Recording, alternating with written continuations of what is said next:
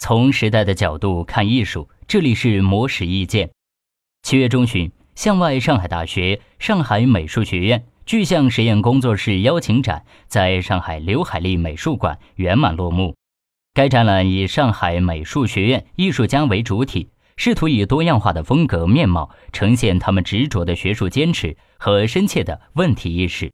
作为上海学院具象实验工作室的学术带头人的江建中。也在此期间接受媒体采访，分享了自己对于国内绘画创作近况的感触。江建中表示，虽然随着影像、3D、人工智能等的相继出现，让有些人提出绘画已死的观点，但是实际上，西方国家早先提出绘画已死理论的时候，也提出电影已死、诗歌、戏剧已死。然而，这些领域至今都发展的很好，因为。艺术的发展不完全是线性的，也不是简单的替代关系，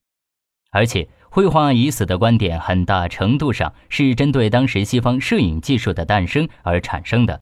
因为摄影术出来以后，很多人担心绘画的功能被照相机替代。但需要指出的是，印象派之后的大量绘画作品，并不在于模拟自然，而在于抒发内心，这就与摄影拉开了距离。江建中认为，油画作为一种西方语言和文化引入中国的时间也才一百多年，还在慢慢的融入国人的欣赏范畴和艺术竞争当中。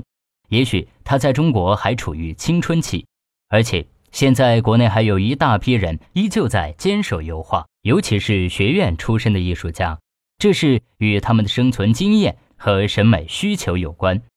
此外，在图像泛滥的今天，艺术家更多的应该站在世界的角度看中国，而不仅仅站在中国的角度看世界。艺术家也要有自己的定位，寻找与自己内心相悦的东西，这样才能产生火花。就算快速发展的信息技术给艺术家带来从未有过的视野，他们也需要用艺术的手段过滤、整合和删除。最终才能形成一幅有当代意义的、有绘画性的作品。以上内容由模式意见整理，希望对你有所启发。模式意见每晚九点准时更新。